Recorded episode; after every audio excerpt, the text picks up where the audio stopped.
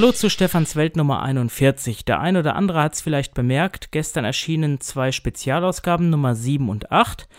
Und zwar ist das ein Workshop, den ich anlässlich der Interessengemeinschaft Sehgeschädigter Computerbenutzer e.V. oder kurz ISCB-Tagung in Bad Meinberg mitgeschnitten habe. Und zwar wurde ich eingeladen, dreieinhalb Stunden zu referieren über das Thema Android als günstige Alternative zu Apple-Produkten. Und da ich ja starre Vorträge nicht so mag, gestalte ich das immer dynamisch und versuche auch, dass die Anwesenden etwas mitnehmen, was auch voraussetzt, dass man auch auf konkrete Fragestellungen der Anwesenden eingeht. Was ich im Vorfeld nicht wusste, ob die Leute jetzt da mit ihren iPhones sitzen oder ob vielleicht der eine oder andere ein Android-Gerät mit hat, das war nicht der Fall. Also es waren die meisten wohl iPhone-Nutzer und von daher war es, denke ich mal, auch für viele eine gute Möglichkeit, mal reinzuschnuppern, was es eben noch so gibt. Und ich denke, das ist recht gut gelungen. Es gab eine Menge netter Leute und auch ganz konstruktive Fragen und Gedanken, die ausgetauscht wurden, ist, denke ich, auch hörenswert. Aber wie das immer so ist, auch wenn man dreieinhalb Stunden Zeit hat, schafft man immer nicht alles. Vor allen Dingen dann, wenn eben noch Fragen offen sind, weshalb so einige Kleinigkeiten unbeantwortet blieben oder zumindest nicht ausreichend beantwortet wurden. Zum einen das Problem der Texterkennung mit Google Drive, das andere zum Beispiel das Thema Navi. Ich wollte noch Osmand erwähnen als Navigationsalternative, da bin ich gar nicht mehr zugekommen. Und deshalb gibt es jetzt diese Ausgabe, in der ich das Ganze quasi nachhole. Des Weiteren stelle ich Blinet vor. Das ist sozusagen ein Hinweis in eigener Sache. Und zwar handelt es sich hierbei um ein soziales Netzwerk für Blinde und Sehbehinderte. Was das ist, erfahren Sie dann am Ende. So, dann beginnen wir mal mit dem ersten Thema Texterkennung. Die Google Texterkennung war ein Feature, was ich vor Jahren eher zufällig entdeckt habe, als ich mich mal ein bisschen mit dieser Google Drive-Leiste auseinandergesetzt habe. Und ich fand das ganz toll. Ich habe einen Text erkannt und der war auch lesbar und das war auch alles schön und gut. Und ich dachte jetzt, naja, das wird bestimmt in dem Workshop auch funktionieren. Denkste. Inzwischen habe ich mich mal so ein bisschen damit auseinandergesetzt. Und zwar ist das Problem, dass man die Texterkennung in Google Drive erst aktivieren muss. Und das macht man, wenn man auf drive.google.com geht. Ich erkläre das jetzt mal ein bisschen auf die Schnelle. Da ist rechts oben dann so ein Einstellungsbutton. Das ist so ein Zahnrad. Dann wählt man weiter unter äh, Upload-Einstellungen und dann kann ich äh, links daneben, das ist wie so ein Untermenü, dann äh, aktivieren, äh, gescannten Text aus PDF und Bilddateien äh, konvertieren oder sowas. Ja, und das habe ich jetzt mal aktiviert. Das war nämlich nicht aktiviert und dann ist das schon mal ein Grund, warum es nicht funktioniert hat. Ob das noch weitere Gründe gibt, das werden wir jetzt mal testen. Ich habe jetzt mal hier so eine Windows Testseite gedruckt. Ich stelle jetzt mein Handy auch nicht groß um. Also das ist jetzt, ich hoffe, man kann es verstehen, ähm, auf die Schnelle mal, dass ich das mal demonstrieren kann. Ich hatte das ja auch in einem Workshop schon und ich klicke jetzt auf Text aus Foto. Das ist übrigens ein Widget. Ein Widget, das hatte ich ja erklärt, das sind ja keine ähm, Symbole. Na, jetzt aktualisiert er nebenbei. Also es sind keine Symbole, sondern es sind so ja, wie soll man das beschreiben? So eine Art Leisten oder äh, auch in anderen Formen, die eben direkt Funktionen quasi auf dem Bildschirm, ohne dass man ins Apps-Menü gehen muss, bereitstellt. Und hier ist das eben eine Leiste. Äh, ich gehe die mal ganz schnell durch. Also wenn ich auf Drive klicke links, dann öffnet sich meine Übersicht, meine Dokumente. Dann markiert, das weiß ich jetzt gar nicht, was das. Ach so, dann. Ja, dann zeigt er mir wahrscheinlich Dokumente, die ich markiert habe. Wenn ich jetzt viel im Drive-Ordner habe, kann es ja sein, dass ich mir äh, vielleicht eine Auswahl noch anzeigen lassen möchte. Das benutze ich nicht. Dann gibt es die Schaltfläche, die wir jetzt gleich brauchen. Text auf, aus Foto und neu hinzufügen. Bei neu hinzufügen kann ich quasi so eine Art Editor öffnen, kann dann eine Notiz schreiben oder irgendwas eingeben und das wird mir dann gleich in Google Drive gespeichert. Wer jetzt den Workshop noch nicht gehört hat, das Interessante an der Sache, dieser Google Drive Speicher ist kostenlos, 15 GB bekommt man für Gmail und für alles andere. Und wenn man die PC-Software installiert hat, dann lässt sich das auch ganz einfach mit Windows synchronisieren und man hat dann einen Drive-Ordner und kann da alles finden. Gut, dann machen wir jetzt mal Text aus Foto. Ich habe hier, wie gesagt, so eine Windows-Testseite einfach mal. Äh, richte die Kamera jetzt so aus, dass ich so etwa, naja, 50 cm darüber liege. Ich habe hier auch jetzt die Auflösung erhöht. Man kann da auch wählen, ob man äh, ganz fein oder gröber haben möchte. Ist klar, bei 8 Megapixel wird die Datei auch größer. Es ist aber auch so, dass man dann eine bessere Erkennung sicherlich hat und äh, man muss da ein bisschen ja, sagen wir mal, kann man so ein bisschen balancieren, je nach Datenbudget, was macht Sinn. Also ich habe jetzt mal die höchste Auflösung eingestellt und ich mache jetzt hier einfach mal ein Foto. So. Jetzt sage ich. Abschließen und Dokument hochladen Schaltfläche. Geschank unterstrich 2014041-1016.pdf. Ja gut, das hat er hier schon. Dann brauche ich jetzt nur abschließen und Dokument hochladen. Ich habe noch zwei weitere Schaltfläche. Ich kann hier auch eine, ähm, eine ähm, Seite anfügen. Ich kann die Datei jetzt umbenennen. Ich nenne die Datei jetzt einfach mal Test.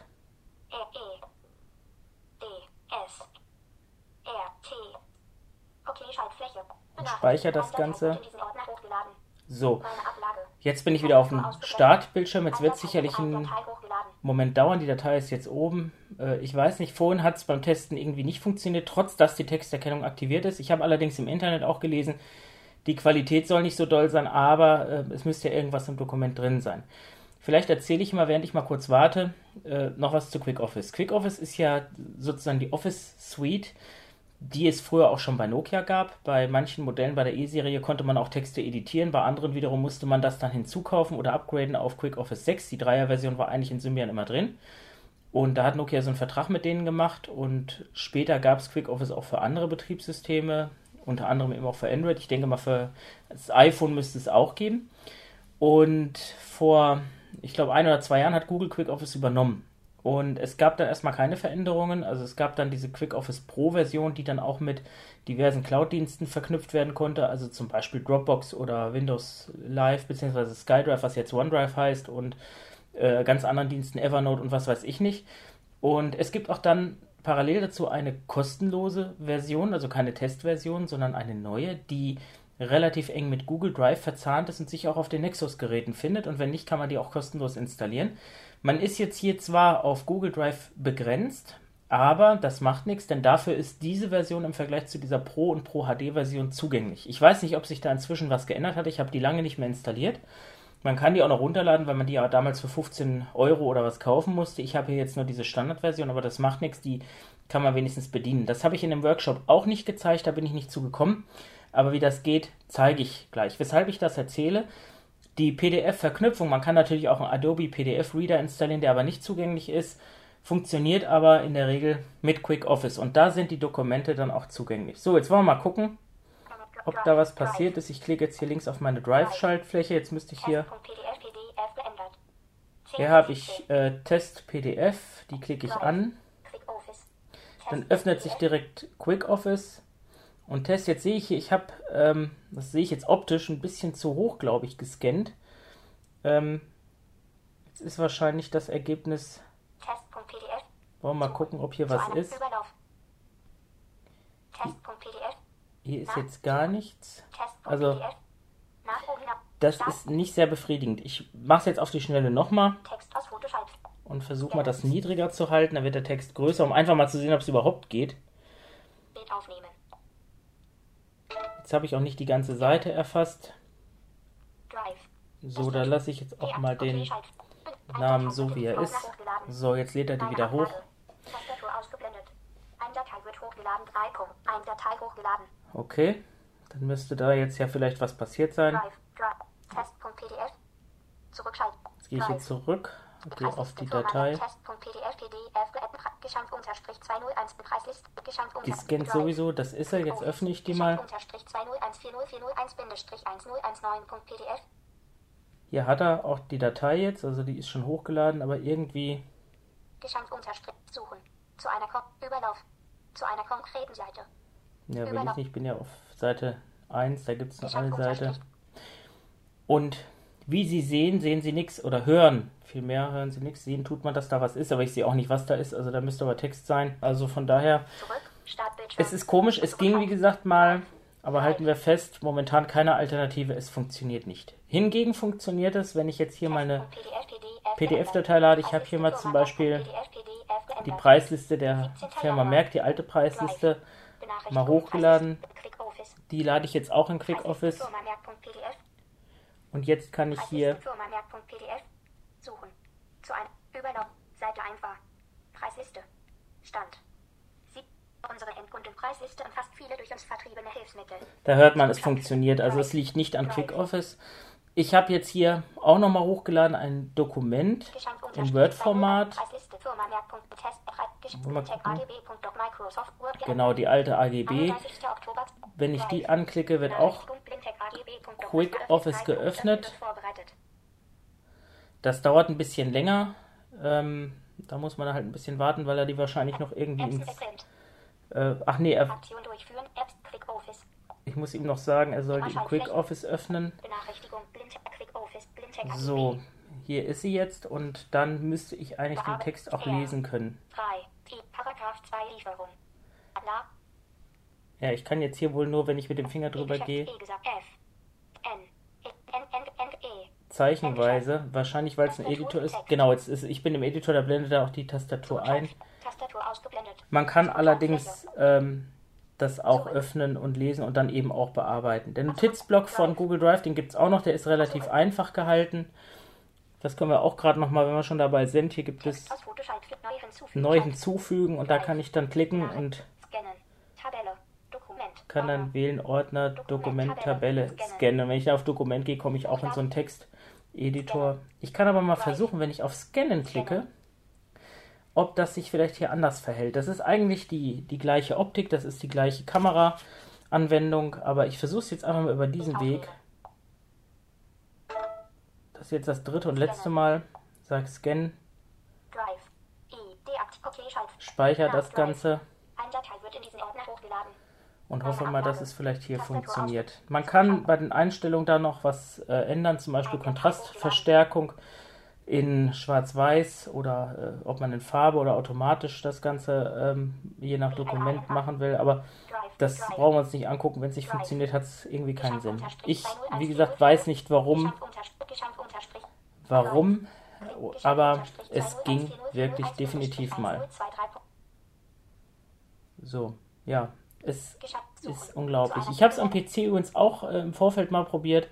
Auch da keine Texterkennung. Es könnte sich natürlich jetzt möglicherweise auch um einen Bug handeln oder dass Google einfach die Texterkennung rausgenommen hat. Das ist ja immer das Problem, was wir jetzt haben bei Apple, aber auch, dass eben die Hersteller uns so ein bisschen vordiktieren, welche Funktionen wir nutzen dürfen und welche nicht. Im Moment geht es nicht. Es gibt allerdings auch alternative Apps, also Visitenkartenscanner von Abby und so. Also da kann man schon vielleicht auch das eine oder andere finden. Man liest aber immer, dass die Erkennungsqualität etwas mau ist. Das liegt wahrscheinlich auch ein bisschen an der Optik, weniger an der Auflösung. Äh, Das hatten wir auch im Text Scout Podcast schon mal erzählt. Es geht halt auch wirklich darum, man muss eine vernünftige Optik haben. Das muss irgendwie passen. Und wenn das nicht passt, dann ist auch die Erkennungsqualität nicht wirklich ähm, so gut. Dem entsteht aber wiederum entgegen, dass ähm, heutzutage die Kameras aber schon eine gute Abbildungsleistung haben und für Text, das reicht eigentlich allemal aus, weil bei der Entfernung, gut, bei einer geringen Entfernung ist es wieder mit der Fokussierung so eine Sache. Wer sich so ein bisschen mit Fotografie auskennt, weiß das mit Makroaufnahmen und so weiter, weil halt diese Linsen ja schon optimiert sind auf Abstände von über einem Meter. Also es kann durchaus sein, wenn wir ein großes Plakat an der Wand haben, dass es einfacher ginge. Aber gut,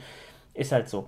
Gut, wie auch immer, es ist halt das Problem, wie gesagt, es geht gerade nicht und wer weiß, was nächstes Jahr ist. Vielleicht geht es ja nächstes Jahr zehnmal besser als heute. So, nach dem etwas ernüchternden Beitrag kommen wir doch jetzt mal zu einigen positiven Dingen. Zum einen hat Motorola mit dem Moto G ein wunderbar bedienbares und günstiges Android-Smartphone rausgebracht. Zum anderen ist die Ersteinrichtung bei Android ab Version 4.1 ohne sehende Hilfe möglich. Wie das geht, erfahren Sie im Anschluss. Kommen wir jetzt erstmal zum Moto G. Google hat ja Motorola vor einiger Zeit gekauft und man hatte eigentlich immer gedacht, Motorola würde jetzt die Nexus-Reihe fortführen. Dem war aber nicht so. Das Nexus 4 war ja von LG und das 5 auch. Man wollte mit dem X-Phone da dann etwas völlig Revolutionäres bringen. Das ist dann mit dem Moto X zumindest ansatzweise passiert. Trotz allem hat Google auch ein bisschen Verwirrung gestiftet mit den sogenannten Google Edition Versionen vom Galaxy S4 von Samsung und dem HTC One, die allerdings nur in Amerika erhältlich sind.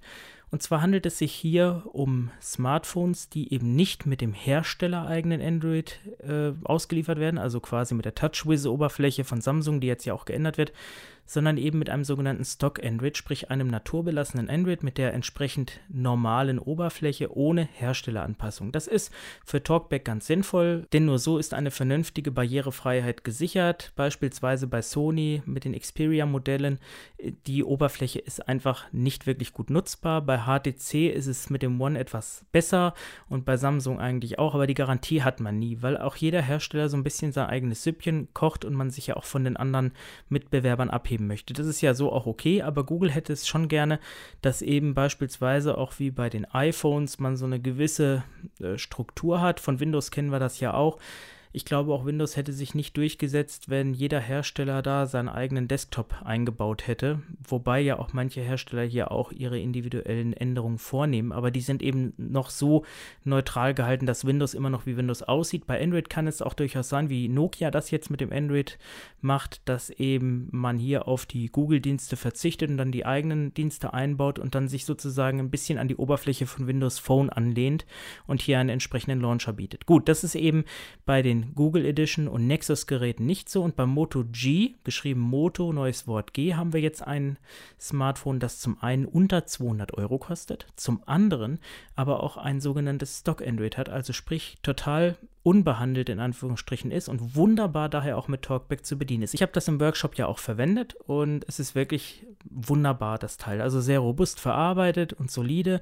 Es ist im Vergleich zum Nexus 5, das ja mit 16 GB 349 und mit 32 GB 399 Euro kostet, nicht nur etwa halb so günstig. Also die 16 GB Version liegt bei so um die 200 Euro und wenn man 8 GB will, davon würde ich aber absolut abraten, kriegt man das auch noch für einige Euros weniger. Und die wesentlichen Unterschiede bestehen eigentlich nur darin, dass das Moto G kein LTE hat, also diesen schnellen Mobilfunkstandard, der auch eigentlich nur in Ballungsräumen so richtig nutzbar ist und auch nicht jedem Mobilfunkkunden zur Verfügung steht. Also man könnte hier vielleicht auch darauf verzichten. Und zum anderen ähm, hat es eben einen etwas langsameren Prozessor, aber auch eine Vierkern-CPU, die reicht für Alltagsaufgaben aus. 3D-Spiele äh, spielen Sehbehinderte und Blinde sowieso eher weniger, von daher dürfte das kein Problem sein. Beim Display weiß ich jetzt gar nicht, ob es Full HD ist oder etwas geringer auflöst. Das kann ich jetzt gar nicht sagen. Ein Speicherkartensteckplatz hat es auch nicht. Und trotz, dass es eine entfernbare Rückklappe hat, kann man den Akku nicht wechseln. Das sollte man vielleicht auch dazu sagen. Wie auch immer, es ist super solide, super günstig, hat so eine leicht gummierte Rückseite, ist also vom Look and Feel ein bisschen ähnlich wie das Nexus 5, wobei ich sogar sagen würde, es sieht trotz dass es günstiger ist, sogar noch etwas wertiger aus. Jedenfalls dieses äh, Smartphone kann ich wirklich ans Herz legen für diejenigen, die mal reinschnuppern wollen und eben kein Nexus kaufen möchten. So, dann kommen wir jetzt mal zur Ersteinrichtung. Ich hatte, als ich den Beitrag aufzeichnete, einige Dinge noch nicht berücksichtigt, was mir erst im Nachhinein eingefallen ist, beziehungsweise worauf ich hingewiesen wurde.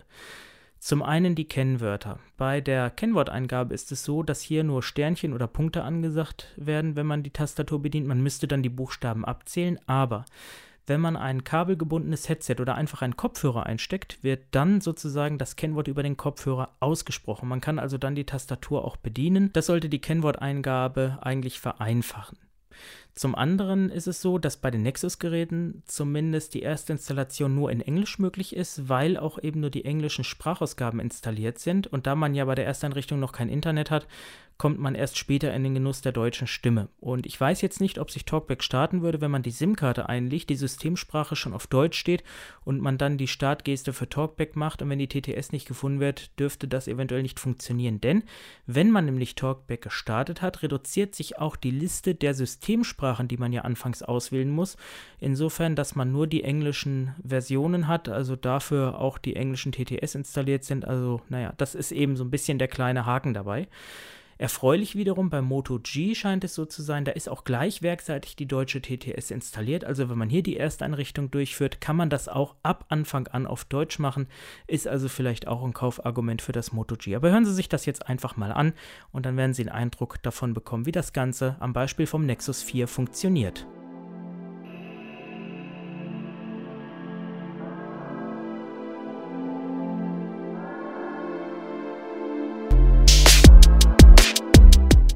Einführung in Android. Ein Tutorial von Stefan Merck. Im Auftrag der Interessengemeinschaft Sehgeschädigter Computerbenutzer e.V. Stand Februar 2014.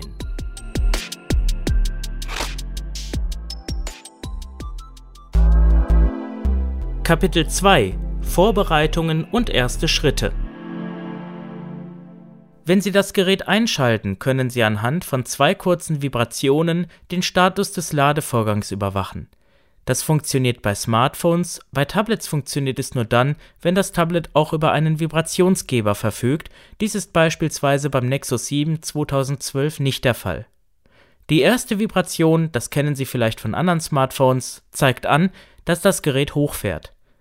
Die zweite Vibration zeigt an, dass der Ladevorgang abgeschlossen ist und Sie sich sozusagen auf der Startseite befinden.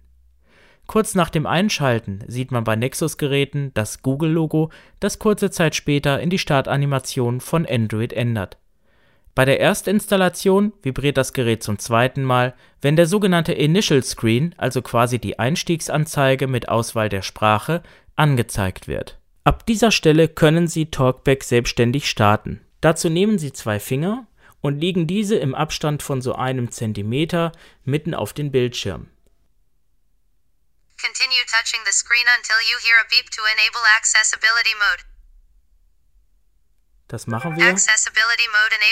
Das heißt, halten Sie die Finger so lange auf dem Bildschirm gedrückt, bis Sie einen Ton hören und die Bedienungshilfen aktiviert werden. Dies ist jetzt der Fall und das Interessante dabei ist, wenn Sie das Gerät runterfahren würden, das können Sie durch langes Drücken der Ausschalttaste, dann werden Sie zum Herunterfahren aufgefordert und es neu starten bleibt Talkback aktiviert. Nachteil ist allerdings, diese Erstinstallation funktioniert nur in Englisch, denn sobald Talkback aktiviert ist, verschwinden die anderen Sprachen aus dem Menü und nur die Englisch-Derivate werden angezeigt.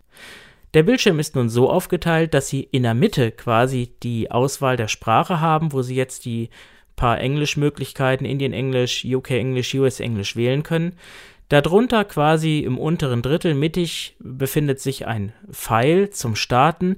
Bei Tablets kann dieser mitunter auch rechts äh, unterhalb dieses Sprachmenüs vorhanden sein. Das hängt auch so ein bisschen von der Gerätegröße bzw. der Displaygröße ab. Sie haben dann ganz unten noch einen Emergency Call Button, dass Sie quasi einen Notruf absetzen können.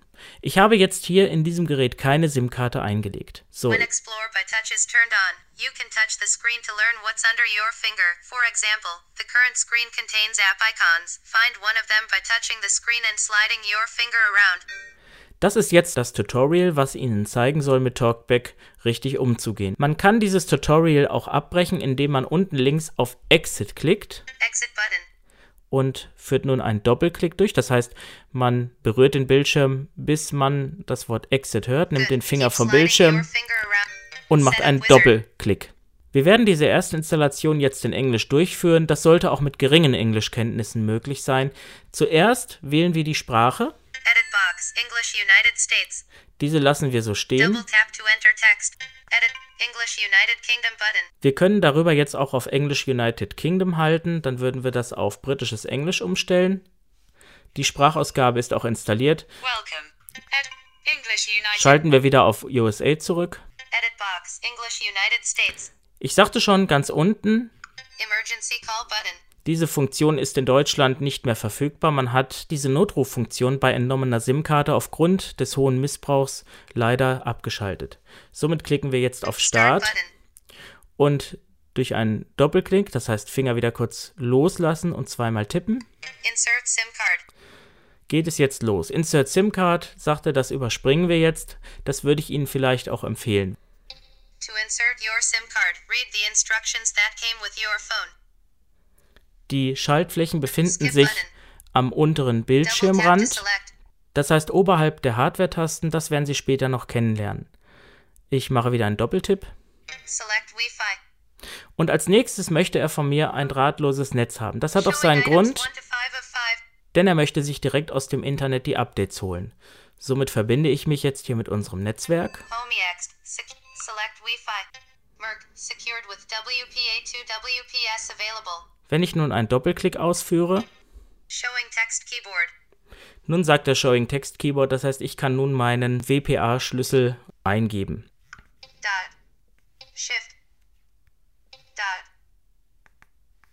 Wie Sie hören, werden mir nur Punkte angesagt. Ich drücke mal auf Zurück und aktiviere jetzt unterhalb dieses Eingabefeldes und aktiviere, dass das Passwort angezeigt werden soll. WPA2PSK. Fair. WPA Edit Box G. Showing Text Keyboard. Ich kann jetzt die Rücktaste drücken, weil ich ja hier schon was eingegeben habe. Und beginne jetzt mit dem Eingeben des Schlüssels.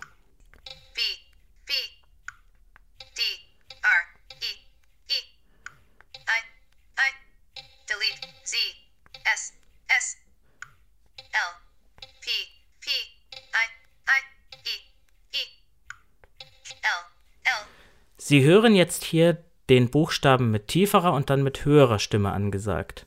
Das ist ganz einfach erklärt, wenn ich mit dem Finger über die Tastatur gehe,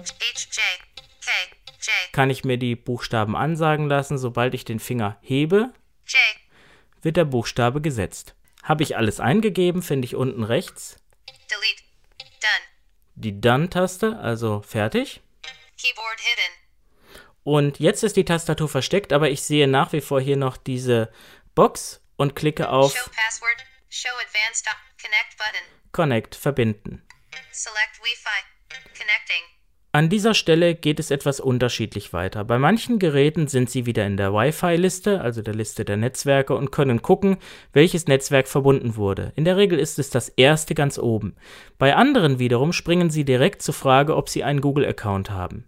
Sie sind nicht verpflichtet, diesen Google-Account anzulegen. Wenn Sie schon einen haben, brauchen Sie sich nur anmelden. Sie können aber einen anlegen, was auch sinnvoll ist, da Sie sonst die Google-Dienste, vor allen Dingen den Play Store, nicht nutzen können und somit auch keine Updates erhalten. Je nach Gerät finden Sie unten den Punkt Neues Google-Konto erstellen oder mit bestehendem Konto anmelden. Hier bekommen Sie jetzt die direkte Frage gestellt, haben Sie eins Ja oder Nein? Yes button. No button. Antworten Sie mit yes Ja. Type email and password. Showing email keyboard. Jetzt bekomme ich wieder die Tastatur und muss meine E-Mail-Adresse eingeben. Besonderheit, wenn Sie ein Gmail-Konto haben, reicht es, wenn Sie bis zum Ad Ihren Namen eingeben. Wenn Sie ein Google Mail Konto haben, ist es notwendig, dass Sie dieses Konto quasi mit googlemail.com eingeben. Bei älteren Geräten kann es passieren, dass automatisch hier mit googlemail.com ausgefüllt wird. Wenn Sie allerdings Ihr Konto auf Gmail umgestellt haben, also gmail.com, schlägt die Anmeldung möglicherweise fehl. Von daher sollten Sie nach der Eingabe des Passworts, bevor Sie auf Weiterklicken, überprüfen, was oben im Feld Ihrer E-Mail-Adresse steht. Ich gebe hier jetzt mal eine E-Mail-Adresse ein. H G Y T S E E D S S T T. Ich gebe jetzt einfach Test ein. Next. Drück auf Next. Showing text keyboard.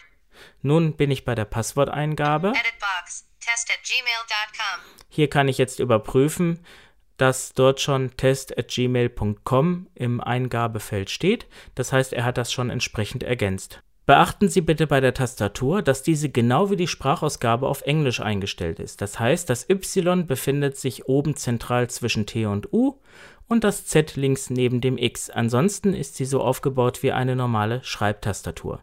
Im linken Bereich finden Sie Shift, die Großschreibetaste, Symbols, die Taste für die Symbole, dann wird die Tastatur umgestellt, das heißt die Reihe von Q bis P wird zu den Zahlen und darunter gruppieren sich die Sonderzeichen. Sie haben auch noch ein Symbol für Spracherkennung, aber das vernachlässigen wir an dieser Stelle. Beim Passwort haben wir jetzt wieder das Problem, dass hier dummerweise die Buchstaben nicht angesagt werden. Später kann man das umstellen in den Eingabehilfen, aber für den Moment muss man wirklich im wahrsten Sinne des Wortes versuchen, blind zu schreiben. Daher empfiehlt es sich vielleicht, wenn man das Google-Konto anlegt, das Passwort so einfach wie möglich zu halten, es sei denn, man hat sehende Hilfe, beispielsweise Q bis P oder ähnliches. Wer kann, kann natürlich auch die Buchstaben abzählen, sofern man keine Sonderzeichen im Passwort hat. Ist die Eingabe fertig, klicken Sie unten rechts auf Done. Alert by signing in. You are agreeing to the Google Terms of Service and Privacy Policy, Chrome Terms of Service and Privacy Notice, and Google Play Terms of Service. Cancel. Okay. Nun soll ich die Google Services akzeptieren. In der Mitte ist wieder so eine Art Hinweisfeld und unten rechts unter okay, dem Text die OK-Taste. Doppelklick. Nun meldet er sich an, sofern ich alles richtig gemacht habe. Wenn ich einen Fehler gemacht habe, kommt ein Error und durch Klicken auf Try Again kann ich meine Eingabe wiederholen. Das Thema Navigation wurde ja im Workshop auch angesprochen und ich hatte zumindest im Rahmen der Möglichkeiten mal Google Maps versucht zu demonstrieren. Das ist in einem statischen Raum natürlich etwas schwierig, da müsste man schon mit rausgehen. Und von daher ist es auch ein bisschen schwierig, äh, das so mal eben vorzuführen, wie das in Aktion sich verhält. Aber so ein bisschen möchte ich noch auf Alternativen eingehen. Das kam nämlich im Workshop auch ein bisschen zu kurz. Es gibt schon auch unter Android die üblichen Programme wie Navigon oder TomTom und wie sie alle heißen. Ich weiß jetzt nicht im Einzelnen, was da barrierefrei ist. Was es leider nicht gibt, sind Spezialanwendungen wie Blind Square. Also da weiß ich auch nicht, ob da was für Android geplant ist. Sowas gibt es dann ja dann doch wieder nur fürs iPhone. Äh, es gab schon einige Dinge auch für Android. Also Mobile Accessibility beispielsweise kann mir ja auch den aktuellen Standort sagen. Das kann ich auch mit der Google-Sprachsuche machen. Und auch gab es von Zendero hier mal das Lookaround. Das war ein kleines Programm, allerdings in Englisch. Zendero kennen wir ja noch von Mobile Geo. Und damit konnte man zumindest die Richtung Straße und die Quer Querstraße, die folgt, äh, sich anzeigen lassen oder auch die POIs in der Nähe. Navigation war damit allerdings nicht möglich, kostete ein paar Euro und jetzt kommt das Hauptproblem, es läuft nur bis Android Version 4, also das heißt, aktuell scheint man da nicht wirklich Interesse zu haben, da noch was dran zu optimieren. Von daher bleibt man doch bei Mobile Accessibility, wenn man es hat, oder eben der Google Sprachsuche oder Alice oder wie auch immer hängen, dass man da den aktuellen Standort abfragen kann, wenn man das braucht oder einem das ausreicht. Vom Ice Free Project gab es mal einen sprechenden Kompass. Ich weiß nicht, ob der noch mit aktuellen Android-Versionen funktioniert. Das müsste man auch mal ausprobieren. Das wäre zumindest für die äh, relative Richtung vielleicht auch eine sinnvolle Ergänzung.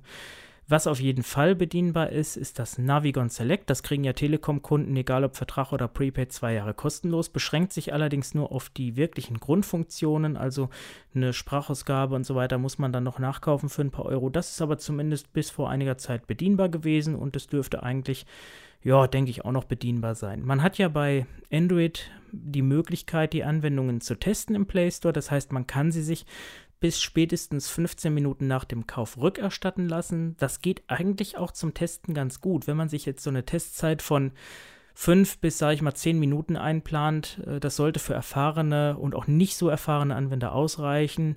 Dann hat man noch fünf Minuten für die Rückerstattung. Man kann das vielleicht auch unter Windows machen, wenn man dann im Explorer dann den Play Store aufhat oder so. Da gibt es auch Möglichkeiten.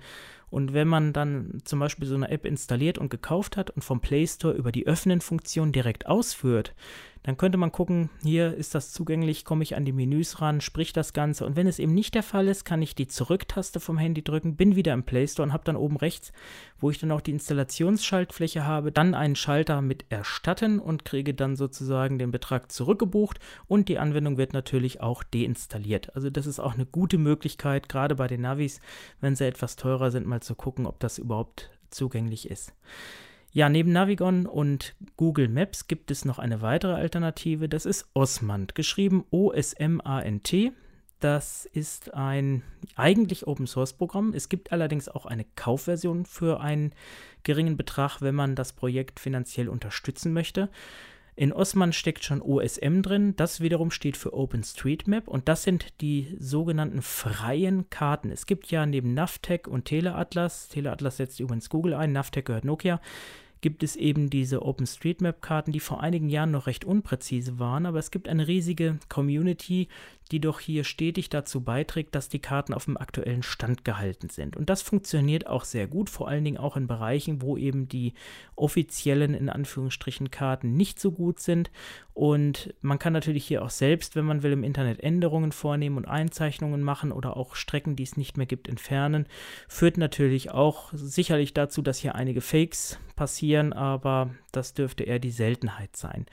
Und es gibt eben für diese OSM-Karten auch Navigationsprojekte wie eben Usman für Android, vielleicht gibt es das auch für iPhone, was interessanterweise in den Einstellungen auch einen Punkt Barrierefreiheit bietet. Hier kann man dann zum Beispiel sämtliche Beschriftungen ansagen lassen und einblenden lassen und auch mit Sprachausgabebedienung. Ich muss allerdings sagen, in der Praxis ähm, war zwar die Navigation recht gut, inzwischen geht das auch mit Ansage der Straßennamen, das funktioniert alles, aber die Barrierefreiheitsfunktionen, muss ich sagen, habe ich noch nicht richtig verstanden. Also das funktioniert alles nicht so, dass ich sagen könnte, man kann das jetzt wirklich vorführen. Es ist aber sicherlich interessant für Leute, die gerne experimentieren und die sagen, naja, so ein Navi kann ich mal ausprobieren, vielleicht bringt es mir ja was. Das Schöne wiederum ist bei Osmand, man kann sämtliche Funktionen ein- und ausschalten. Also ich kann es mir recht rudimentär machen. Ich kann Funktionen und sogenannte Erweiterungen aktivieren. Zum Beispiel, wenn ich zu Positionen Audio-Video-Aufzeichnungen machen möchte oder Notizen erstellen will oder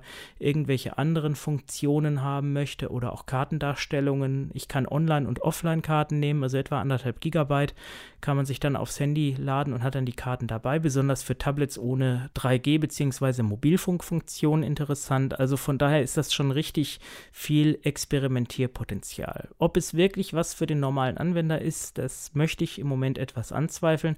Auch wenn ich sagen muss, dass die Ergebnisse letztendlich vor allen Dingen im Preis-Leistung doch recht gut sind, weil man muss einfach sagen, es ist kostenfrei oder fast kostenfrei und bietet eben eine vollständige Navigation mit Favoriten, mit POI-Anzeige.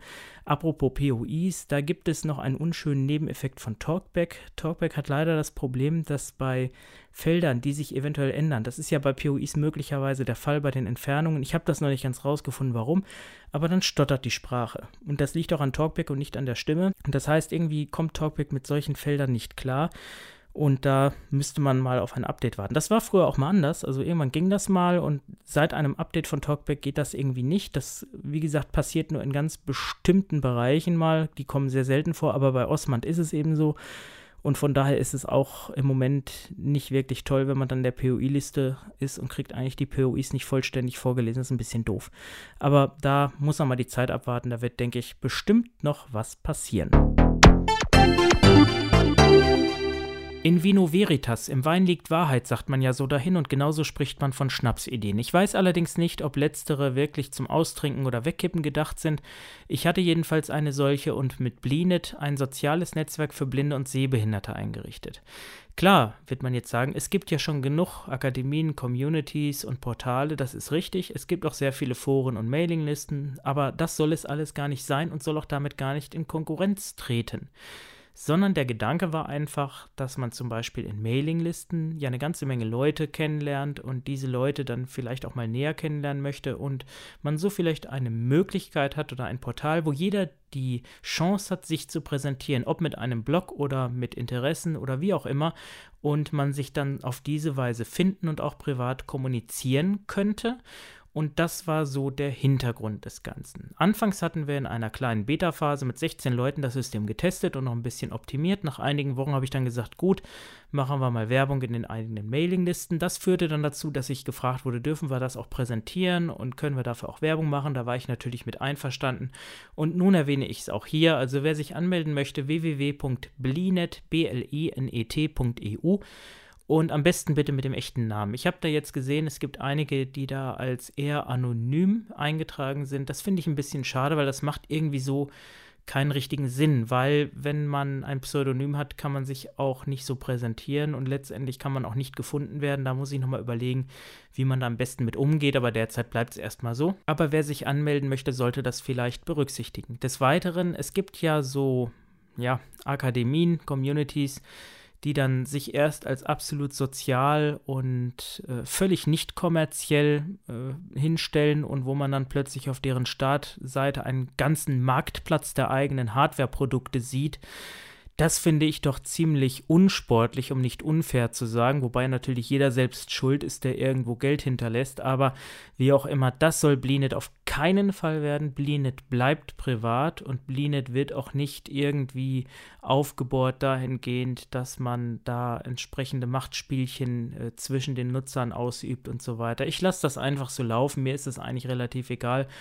und hoffe auch einfach darauf, dass die Nutzer damit vernünftig umgehen und auch ordentlich äh, zugange sind. Und bislang gab es nur einen Nutzer, der wirklich augenscheinlich ein Fake war, den ich dann entfernt habe, aber alle anderen die sind dann auch drin und das läuft auch und ich finde das eigentlich ganz positiv. Ich sage aber auch ganz klar, ich werde da nicht viel Energie reinstecken, sollte das missbraucht werden oder irgendwie andersartig genutzt werden, dann wird es einfach wieder vom Netz genommen und dann war es das einfach. Also es hängt schon von den Nutzern ab, inwieweit das Bestand hat. Auf jeden Fall, wenn es Bestand hat, wird es werbefrei bleiben, wird es nicht kommerziell bleiben und wird es auch unabhängig bleiben und das möchte ich einfach hier nochmal ausdrücklich betonen. Also wer sich anmeldet, viel Spaß mit Blinet.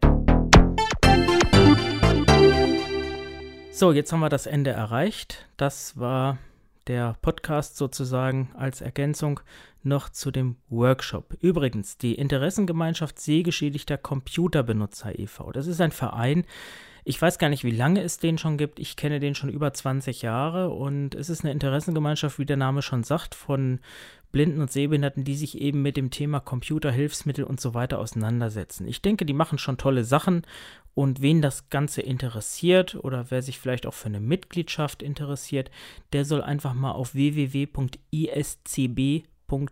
gucken. Eine sehr barrierefreie Seite. Ich würde schon fast sagen, optisch zu barrierefrei. Aber ich denke, hier findet man alle notwendigen Informationen und auch interessante Downloads. Ist vielleicht für den einen oder anderen eine spannende Sache. Ich wünsche Ihnen jedenfalls alles Gute bis zum nächsten Mal und sage Tschüss, bis dann.